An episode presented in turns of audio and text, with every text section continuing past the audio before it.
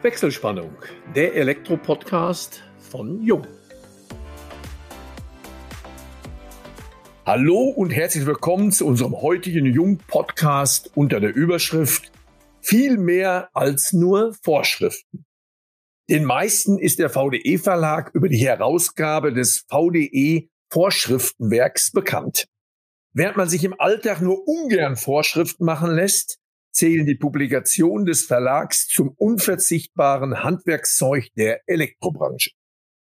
Der VDE-Verlag publiziert dies aber nicht nur, sondern bietet auch ein umfassendes Seminarprogramm an und produziert darüber hinaus ein breites Spektrum an Fachpublikationen. Darüber sprechen wir heute mit Ronald Heinze, Verlagsleiter Zeitschriften und Chefredakteur des Fachmagazins Building and Automation. Wir das sind Elmo Schwanke, über 30 Jahre in der Welt der Elektrotechnik als Journalist unterwegs und meine Wenigkeit Georg Pape, Leiter Kundenkommunikation im Vertrieb bei Jung. Ja, Ronald, einen wunderschönen guten Tag. Wir freuen uns, dich heute hier in unserem Podcast zu haben und ins Oberallgäu meine Grüße an Elmo. Mal wieder zwei Fachjournalisten gegen einen geschmeidigen Fachmann aus der Industrie. Ich hoffe, ich werde die nächsten 30, 35 Minuten überstehen. Elmo. Ja, vielen Dank, Georg. Ich denke, das wird kein Problem sein. Auch von meiner Seite aus herzlich willkommen, Ronald, dass du dich bereit erklärt hast, heute als Gast hier in unserem Podcast zu sein und mit uns über aktuelle Branchenthemen zu sprechen. Du zählst zu den, das ist eher als Prädikat verstanden, nicht, abwertend gemeint, zu den dienstältesten Journalisten in der Elektrobranche. Das heißt, du teilst das Los gewisserweise mit mir. Die meisten werden dich kennen sicherlich, aber vielen ist doch die Einbindung in den Verlag, die Zeitschriften. Du bist ja Verlagsleiter und Chefredakteur. Wird das gar nicht so bewusst sein. Vielleicht steigen wir mal ein, dass du etwas über deinen persönlichen Werdegang, wie du überhaupt in diese Branche gekommen bist und welche Positionen du heute im Verlag einnimmst.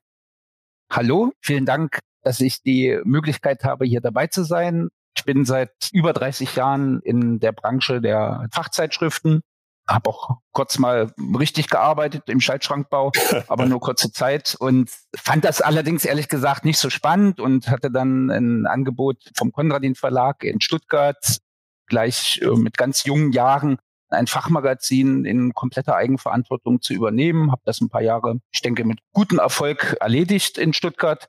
Und dann kam eben das Angebot vom VDI Verlag, so nach dem Motto, wir haben hier die Zeitschrift ETZ die hing damals ein bisschen durch, war nicht so wahnsinnig erfolgreich zu der Zeit. Die ETZ hat ja eine sehr, sehr lange Historie von weit über 140 Jahren. Also ich habe das eben als sehr spannende Aufgabe gesehen und habe dann hier die Chefredakteur der, der ETZ übernommen und konnte jetzt in den letzten Jahren das Portfolio unserer Fachmedien durch Zukäufe und eigene Gründungen immer weiter ausbauen, so dass wir heute mit Stolz sagen können, wir haben etwa 14, 15 Fachmarken, nennt man das ja heute, in unserem Portfolio. Nicht nur Elektrotechnik und Automatisierungstechnik und Elektroinstallationen, sondern durchaus auch Nischenthemen wie Geodäsie oder Telemedizin. Also wir haben einiges im Portfolio, was man bei uns gar nicht erwartet. Und natürlich auch eine sehr erfolgreiche Neugründung. Das war übrigens also fast meine erste Tat hier im VDE Verlag, war die Gründung des Fachmagazins Building Automation. Wir kommen auf Building Automation sicherlich noch zu sprechen, aber vielleicht könntest du für unsere Zuhörerinnen und Zuhörer auch etwas noch zum VDE-Verlag, zur Einbindung auch deiner Zeitschriften in den VDE-Verlag sagen, weil das ist ja doch einer der traditionsreichsten Verlage, sage ich mal, auch einer der ältesten Fachverlage. Das wäre schön, wenn du uns da so ein paar Einzelheiten noch ergänzen könntest. Also VDE-Verlag, wie der Georg ja in seinen einleitenden Worten dankenswerterweise schon erwähnt hat, als sicherlich in der Elektrobranche bekannt dadurch, dass wir die innerhalb der DKE, also der Normorganisation des VDEs, erarbeiteten Normen vertreiben. Das ist möglicherweise auch immer noch unser größtes Geschäftsfeld, was wir haben. Das war früher eine reine Papiersache. Mittlerweile ist dieses Geschäft überwiegend digital geworden. Wir haben einen Bereich Fachbücher mit nahezu 650 aktuell lieferbaren Titeln. Auch hier nicht nur Elektrotechnik, also klar sind wir im Bereich Elektroinstallation, gerade bringen wir sämtliche Standardwerke, die es eigentlich in diesem Land gibt, die stammen vom VDE Verlag, aber auch im Bereich Gebäudetechnik, selbst Klimatechnik verlegen wir sehr interessante Publikationen im Buchbereich. Wir bieten Seminare an. Wir haben auch eine Tochterfirma EW Medien und Kongresse, die große Kongresse zum Beispiel für den BDEW realisiert. Gut, das ist jetzt Corona-bedingt gerade etwas schwieriges Geschäft, gebe ich zu. Und wir haben also, wie gesagt, den Bereich Fachzeitschriften. Wir haben das also unterteilt, also in drei große Unternehmensbereiche. Also die Seminare zählen wir zu den Büchern. EW Medien ist ja ein Tochterunternehmen und Fachzeitschriften ist sozusagen unser dritter großer Bereich, auch gut wachsend und wie gesagt, wir sind auf Expansionskurs, ja. Ja, Ronald, ich möchte nochmal zurück eben auf eure Ausgaben, auf die Vorschriften. Also in der heutigen Zeit heißt es ja, Print stirbt. Es gibt nur noch Online-Produkte. Also da würde mich persönlich mal interessieren, denn gerade Vorschriften kommen ja aus dem Druckbereich. Ich selber kenne noch diese sogenannten lose Blattsammlungen, die dann in regelmäßiger Folge kamen, so entnehme bitte, ersetze durch und so dass man immer dann das Werk der VDE-Vorschriften hatte. Und man sieht es ja auch noch in vielen anderen Bereichen, wo es um Gesetze, Gesetzestexte, um Kommentierungen geht. Natürlich gibt es das alles in digitaler Form, ist sicher auch die Zukunft. Aber ich selber habe immer noch so alte Werke mit Klebezetteln, handschriftlichen Ergänzungen, was sicherlich online auch möglich ist, aber wahrscheinlich noch nicht so verbreitet. Gib unseren Zuhörerinnen und Zuhörern doch einfach mal einen Überblick, wie weit seid ihr da in der Digitalisierung und kann ich bei euch letztendlich die VDE-Vorschriften noch gebunden oder in einem Hefter kaufen oder gibt's da nur noch ja digitales, nur noch Links, nur noch Zugriffscodes? Wie sieht das bei euch aus? Also tatsächlich, Georg, hast du völlig recht. Also das ganze Geschäft hat mal wie so eine Art lose Blattordner, also sage ich jetzt mal, angefangen. Also man hat sich ein Grundwerk gekauft als Elektrohandwerker oder Elektroinstallateur oder Elektroplaner. Also zu einem bestimmten Themenbereich, also in dem Fall eben Elektrohandwerk. Es gibt durchaus auch andere Themenbereiche, wo wir sowas anbieten, muss man dazu sagen. Aber mit Abstand der wichtigste ist natürlich die Elektrotechnik. Dann gab es immer wieder Ergänzungslieferungen, ja, also sagen wir so dreimal pro Jahr wurden Ergänzungslieferungen verschickt, die dann der Empfänger möglichst brav an der passenden Stelle in seinem lose Blattordner hinzugeheftet hat, damit er dann ein vollständiges Werk hat, auf das er an seiner täglichen Arbeit immer wieder zurückgreifen konnte. Es gab zwischendurch noch die Zwischenstufe CD-ROM, also man konnte das auch auf CD-ROM bekommen und hat dann hier auch aktualisierte Versionen regelmäßig zugeschickt bekommen. Aber mittlerweile ist eigentlich das Mittel der Wahl eine komplett digitale Lösung. Das nennt sich die Normbibliothek, die man am Rechner laufen lassen kann, aber auch als App auf jeglichen mobilen Devices. Also man kann die Normwerke auch mit auf die Baustelle nehmen, kann schnell mal nachgucken. Der Vorteil der digitalen Werke ist natürlich, dass hier alles verlinkt ist. Also oft ist ja so, dass die eine Norm sich auf die nächste bezieht. Dann macht man da einen Klick und kommt gleich wieder auf die nächste. Also man kann sich viel schneller als jetzt in Papierform durch diesen Wissensdschungel der Normen durchklicken. Also ich kann viele verstehen. Also ich bin auch ein großer Freund von Papier. Also ich würde jetzt ein Buch tatsächlich überwiegend in Papierform lesen. Also das muss schon sehr hart kommen, wenn ich das digital lese. Also ich bin wirklich ein großer Freund von Papier. Aber in dem Fall handelt es sich ja wirklich eher um ein Nachschlagewerk. Und hier überwiegen eigentlich die Vorteile der digitalen Lösung schon sehr stark. Jetzt sind Normen und Vorschriften in gedruckter Form das eine und die Umsetzung dann in der Praxis das andere. Normen und Vorschriften haben ja im Zweifelsfall auch haftungsrechtliche oder ziehen haftungsrechtliche Konsequenzen nach sich. Habt ihr da eigentlich mal so eine Studie, ob sich dieses Verhalten und die Akzeptanz von Veränderungen und die Übernahme und dann auch in der Praxis, ob sich da etwas geändert hat?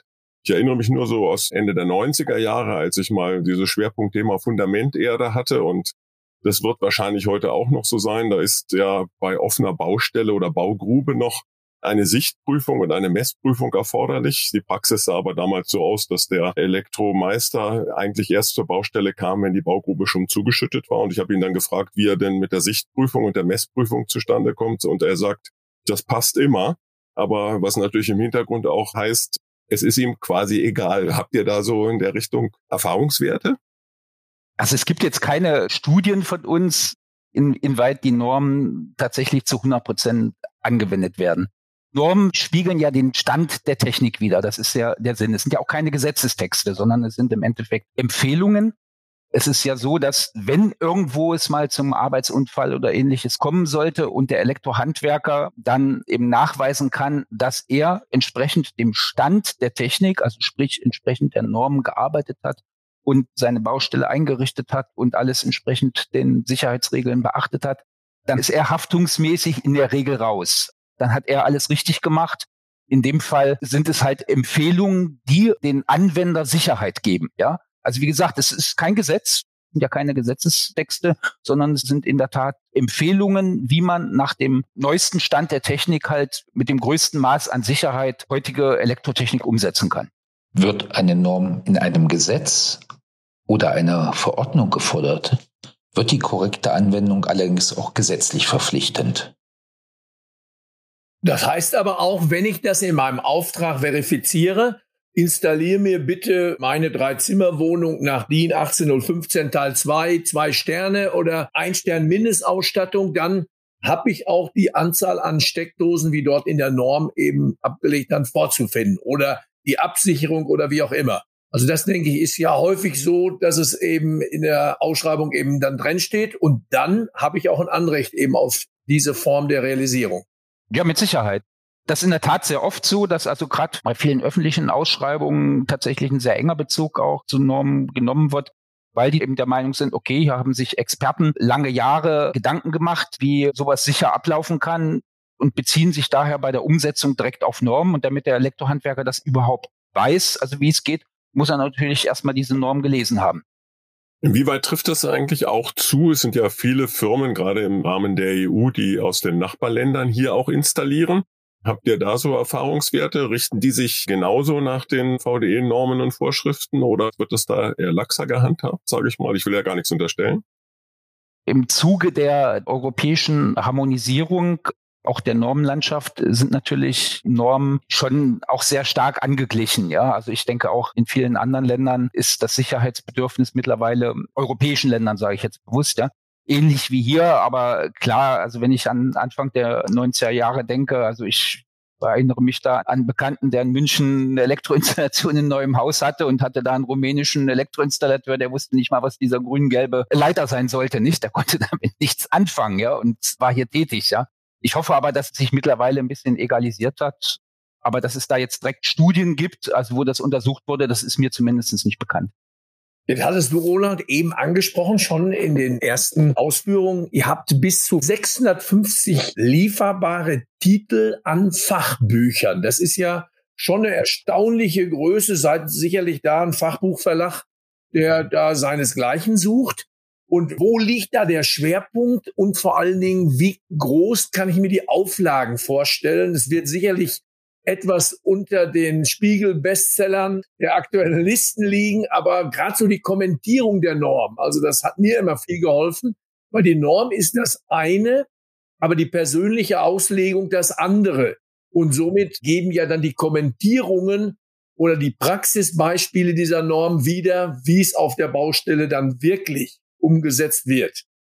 In der Tat ist das Buchprogramm sehr breit ausgelegt und umfasst also nicht nur Fachbücher im Bereich Elektroinstallation, Elektrotechnik für Gebäude und Industriebereiche, sondern in der Tat mittlerweile auch, was habe ich jetzt vor kurzem für ein Buch gelesen? Bauschimmel, nicht? Also fand ich super spannend, nicht? Hätte ich jetzt bei uns im eigenen Verlag nicht unbedingt erwartet.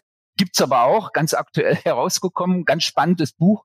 Wir haben auch Bücher über Klimatechnik, also wirklich ein sehr, sehr breites Spektrum, aber der Schwerpunkt Georg, der liegt natürlich ganz klar im Bereich Elektroinstallation und auch Bereich Elektrotechnik.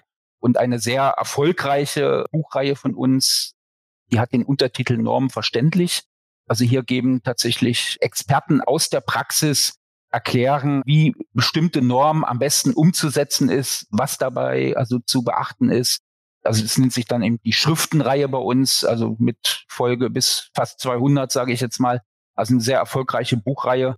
Und wenn du nach den Auflagen fragst, also die kann dann tatsächlich im Einzelfall durchaus auch fünfstellig mal werden.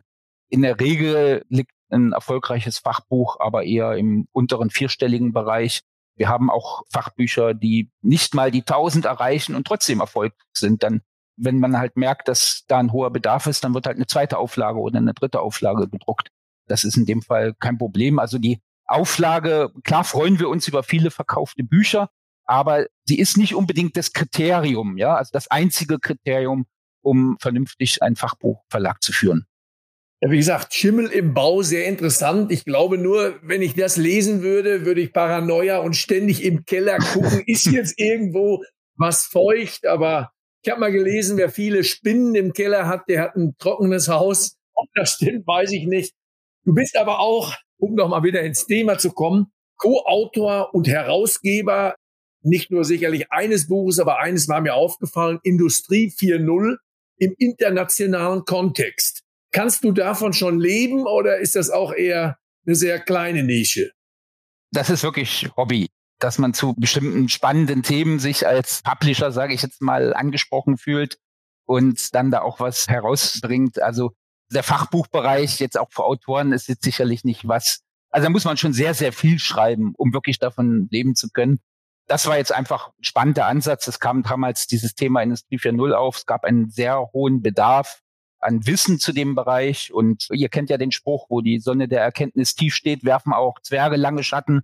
Genau das wollten wir verhindern, dass es zu viel Zwerge in dem Bereich gibt, sondern dass auch zu dem Bereich Industrie 4.0 möglichst viel Wissen von uns eben verbreitet wird. Und dann habe ich mit zwei Co-Herausgebern ein Buch zusammengestellt, wo wir das Know-how des Markts eben zusammengetragen haben.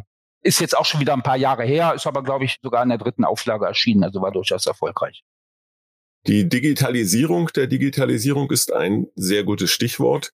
Wir sprachen jetzt länger Zeit über den Buchsektor. Wir befinden uns ja im Grunde erst in den Anfängen der digitalen Revolution, sowohl auf der Industrieseite, aber natürlich auch auf der publizistischen Seite. Inwieweit sind deine Verlagsaktivitäten davon betroffen? Wie reagierst du? Reagiert ihr darauf? Einmal im Buchbereich. Das wäre auch die Frage, Gibt es diesen Trend vergleichbar im Buchbereich auch im Printbereich oder umgekehrt? Vielleicht könntest du das mal ein bisschen einordnen. Also in der Tat sind alle Bereiche bei uns sehr stark von der Digitalisierung betroffen. Das hat jetzt nicht mal unbedingt was mit Corona zu tun. Die Aktivitäten sind zumeist schon lange vor Corona begonnen. Corona war sicherlich ein gewisser Katalysator, kann man sagen, also der gewisse Beschleunigung mit reingebracht hat. Der Normbereich ist also, wie gesagt, schon seit den 90er Jahren dabei zu digitalisieren. Das Thema hat man ja schon. Im Buchbereich spielen in der Tat die E-Books eine immer größere Rolle. Also man kann nahezu unser gesamtes Buchprogramm auch in Form eines E-Books erstehen. Übrigens die Reihe Norm verständlich auch im Zusammenhang mit der Normenbibliothek. Man hat Zugriff auf die Normen und dann gleich aber auf die Normerklärungen, die in einem Buch gibt. Und das alles in einem Software-Tool. Ist wirklich ein sehr empfehlenswertes Werkzeug für die tägliche Arbeit. Im Bereich Seminare das waren natürlich bis Corona nahezu 100 Prozent Präsenzseminare. Also wir haben eigene Seminarräume hier in Offenbach, auch in Berlin. Wir haben uns aber auch in allen größeren Städten dieses Landes eingemietet, um Seminare zu veranstalten. Dieses Geschäft ist sehr digital geworden, auch sehr erfolgreich digital. Also die meisten Veranstaltungen finden mittlerweile eben als Online-Seminare statt. Es geht nicht alles. Also wenn man mal Technik per Hand erklären muss, zum Beispiel Messgerät oder so, dann muss es auch noch Präsenzseminare geben. Aber ich könnte mir vorstellen, dass das gar nicht mehr so zurückgeht. Also das wird auch in Zukunft überwiegend online bleiben. Und bei mir jetzt im Zeitschriftenbereich ist es zum einen, dass wir natürlich sämtliche Zeitschriften als E-Paper herausgeben. Wir haben dann so ein E-Kiosk, wo man die Zeitschriften da drin blättern und lesen kann. Da ist auch alles verlinkt, also jegliche Internetlinks. Das ist wieder auch ein Vorteil der Digitalisierung. Papier muss man den Link ja dann übertragen. Das braucht man im digitalen Bereich nicht. Wir haben allerdings auch bei uns im Zeitschriftenbereich komplett eigene digitale Formate entworfen. Wenigstens mal zwei, drei zu nennen. Das ist zum Beispiel der Business Talk. So ähnlich wie der Podcast, nur sogar mit Video. Da laden wir also Branchengrößen ein und bringen in Form einer Nachrichtensendung direkt in einem professionellen Fernsehstudio werden die dann ausgefragt von uns zum bestimmten Themenbereich. Da können auch Filmchen eingespielt werden oder kleine Präsentationen. Also das müsst ihr euch wirklich vorstellen wie eine ganz normale Nachrichtensendung. Sehr erfolgreiches Format, gibt's jetzt mittlerweile schon fünf, sechs Jahre, also schon lange vor Corona, hat aber jetzt durch Corona nochmal einen richtigen Push bekommen. Wir haben auch dann Experts Dialog, nennen wir das. Das ist ein reines Webformat, also wo wir im Prinzip meistens zu einem bestimmten Themen paar Firmen einladen und die dann Vorträge halten und danach eine Art Podiumsdiskussion führen. Ist bei uns ein recht gut laufendes Format. Oder wir haben so eine Art Best-of-Serie genannt. Da wird der Chefredakteur einer Zeitschrift interviewt zu einem bestimmten Thema im 15-Minuten-Takt auch Experten einen ganzen Tag lang. Also das sind dann durchaus so 15 Interviews und die werden dann an einem Tag ausgestrahlt. Wir bewerben das natürlich, wir nutzen unsere Fachmedien, um diese Events auch zu bewerben und haben dadurch natürlich auch mal relativ viel Interessenten durch die Breite, die wir erreichen.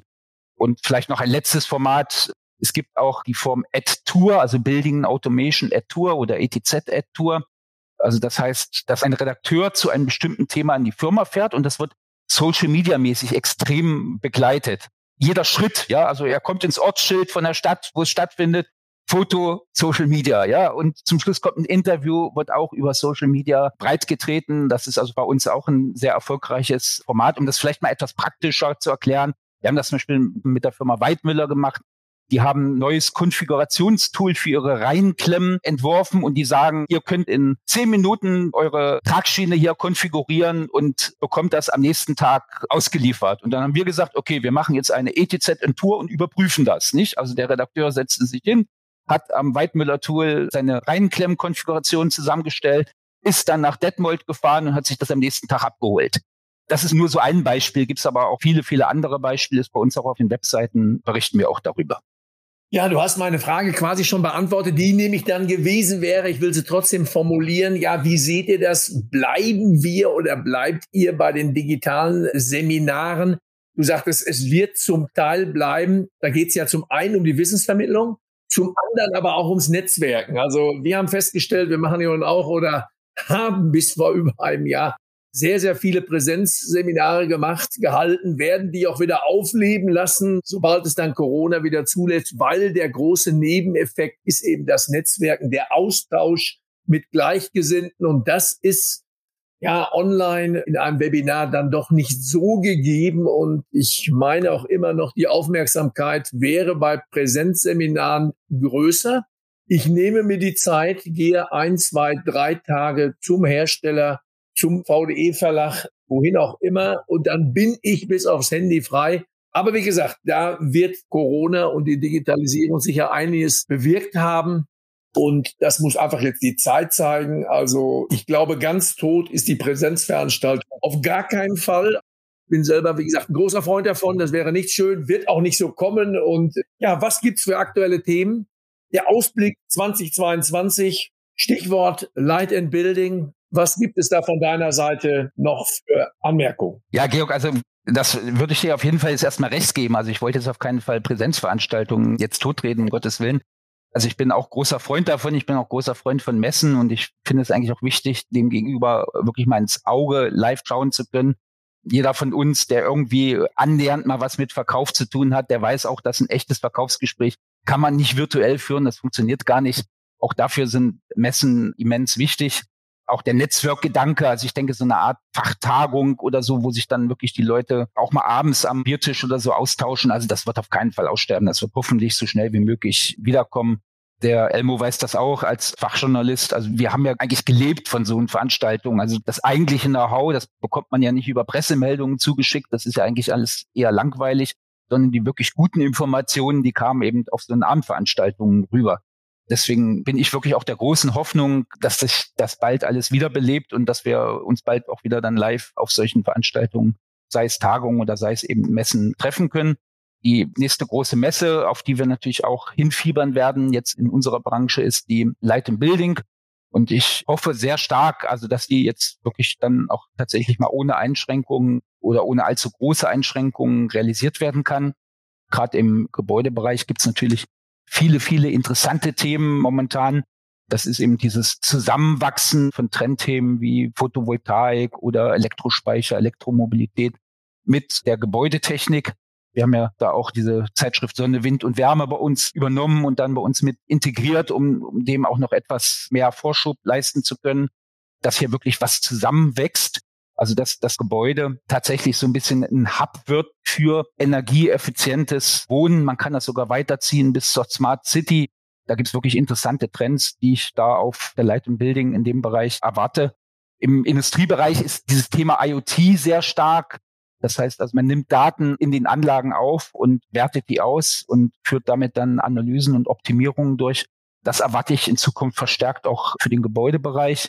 Das würde ich jetzt als großen Trend für die Zukunft sehen und erwarte da auch viele Neuigkeiten auf der folgenden Messe im nächsten Jahr auf der Light Building zu diesem Thema.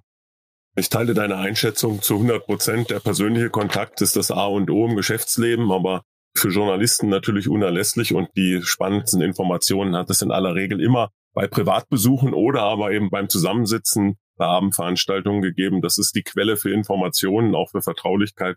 Insofern hoffen wir, dass auch sich diese Corona-Zeiten bald dem Ende entgegenneigen und wir zumindest auf der Light Building im kommenden Jahr uns dann auch mal wieder persönlich von Angesicht zu Angesicht sehen, und uns auch die Hand geben können wenn, wir nähern uns ja leider dem Ende unseres Podcasts, du nicht in der Elektrobranche unterwegs bist, welchen Hobbys gehst du nach? Ich glaube, du kommst gerade aus dem Urlaub und wenn ich das recht in Erinnerung habe, reist du gern. Das heißt, meine konkrete Frage, wo warst du? Wo geht die nächste Reise hin? Mit dem Reisen, mit der Planung der Reisen ist zurzeit immer noch etwas schwer. Also in der Tat, Elmo ist ein großes Hobby von mir zu reisen denke, habe auch schon einiges von dieser Welt gesehen. Ich habe mal durchgezählt, 56 Länder war ich schon. Und ich habe natürlich die Hoffnung, dass es noch ein paar mehr werden. Jetzt im Sommer war es ein bisschen eingeschränkt. Meine Frau wollte nicht fliegen, per nicht. Sie sagte, ähm, kann sie sich jobmäßig nicht leisten, wenn sie da irgendwo stecken bleibt und so. Deswegen war man jetzt mit, nur mit dem Auto unterwegs. Wir waren in Kroatien. Es war jetzt für mich auch Neuland, also auch noch ein weißer Fleck sozusagen. War auch sehr schön dort. Bisschen überlaufen, also die Hotspots obwohl es jetzt landschaftlich ein ganz tolles Land ist. Ich fand es jetzt ein bisschen überlaufen. Also normal versuchen wir uns eigentlich immer Ziele, wo man dann nicht 100 andere Touristen treffen, ja. Und dann haben wir noch eine Woche Südtirol drangehängt. Also wir waren sozusagen eine Woche direkt am Meer und eine Woche wandern in den Bergen. Und hat auch großen Spaß gemacht und war sehr erholsamer Urlaub. Wenn auch jetzt nicht so typisch für uns. Also im normaler Fall wollen wir eigentlich durch das Reisen eben auch andere Länder wirklich kennenlernen, ja. Wenn du so etwas die Einsamkeit suchst, wirst du wahrscheinlich dich weigern, uns ein Lieblingsreiseland zu nennen oder unseren Zuhörerinnen und Zuhörern eines zu empfehlen. Oder ist das anders? Ich war zum Beispiel sehr, sehr, sehr positiv überrascht von Südafrika. Ich meine jetzt nicht die Garden Route, wo jeder hinkommt, sondern wenn man tatsächlich dann mit dem Auto ein bisschen mehr ins Land fährt. Also das ist ja landschaftlich ein so gigantisch interessantes Land. Also das ist wirklich phänomenal. Wir waren vor drei Jahren, glaube ich, in Costa Rica, sind durch das ganze Land da gefahren. Da muss man sich vorstellen, dass Costa Rica, ich glaube, zu den Top fünf Ländern gehört, obwohl das ein ganz winziges Land ist, mit der vielfältigsten Flora und Fauna, obwohl es also wirklich nur ein ganz, ganz kleines Land ist. Also da hat man wirklich auch alles von karibischen Stränden über Vulkane, kalte Gebirge mit Nebel, Urwald, Kaffeeplantagen, also auch sehr, sehr interessant, auch auf sehr hohem Niveau touristisch kaum versaut, sage ich mal. Also es gibt jetzt nicht die Hotelstrände. Costa Rica ist übrigens auch eins der Länder, die die Energiewende schon geschafft haben. Zu über 95 Prozent beziehen die ihre Energie aus erneuerbaren Energien. Man denkt immer an Sonne, ist es aber gar nicht. Es ist vor allem Wind und Wasser. Geheimtipp war sicherlich auch Oman. Wenn man dann in der Wüste oder in dem Hochgebirge mit so einem Jeep unterwegs ist und guckt, wie man da irgendwie noch eine Verbindung bekommt, damit man sieht, wo man weiterfährt, also das sind so spannende Herausforderungen, die ich mir gerne stelle und wo ich dann auch mal gut abschalten kann, ja. Ja, bei beiden Ländern, Oman und Costa Rica, kann ich dir nur 100 Prozent zustimmen. Bei Costa Rica muss man auch noch erwähnen, es ist tatsächlich eines der sichersten Länder Lateinamerikas überhaupt. Vom Lebensstandard kann man es wirklich hier mit Zentraleuropa vergleichen. Und beim Oman, ja gut, da kommt man in Schwärmen. Das ist halt der Orient pur. Ich bin da vor einigen Jahren mal mit Delfinen geschnorchelt am Heiligabend. Damit gibst du uns eigentlich genügend Futter schon für die nächsten Podcasts, aber Georg möchte das auch ja, noch ergänzen. Ich wollte doch noch eine kleine Lanze für Sauerland brechen. Also Nebel und Gebirge haben wir hier auch. Also da müssen unsere Zuhörerinnen und Zuhörer nicht nach Costa Rica fliegen. Also so herbstlicher Nebel, leicht gefrorener Waldboden. Also all das gibt's mitten in Deutschland, in unserem wunderschönen Sauerland. Ja, vielen Dank, Ronald. Ich glaube, unseren nächsten Podcast werden wir dann als Reisepodcast ausgestalten. Ich möchte mich nochmal ganz herzlich bei dir bedanken, dass du heute unser Gast gewesen bist, muss man jetzt fast sagen. Vielen Dank, Georg, auch nochmal. Damit schalten wir für heute die Wechselspannung frei und bedanken uns bei allen Zuhörerinnen und Zuhörern ganz herzlich. Wir hoffen, dass es euch wieder sehr viel Spaß gemacht hat und wenn das so ist, freuen wir uns natürlich über eine Weiterempfehlung. Und falls ihr Fragen haben solltet, beantworten wir euch diese sehr gern unter kundencenter.jung.de. Wir freuen uns auf euch beim nächsten Wechselspannungstalk, dem Jung Elektro Podcast.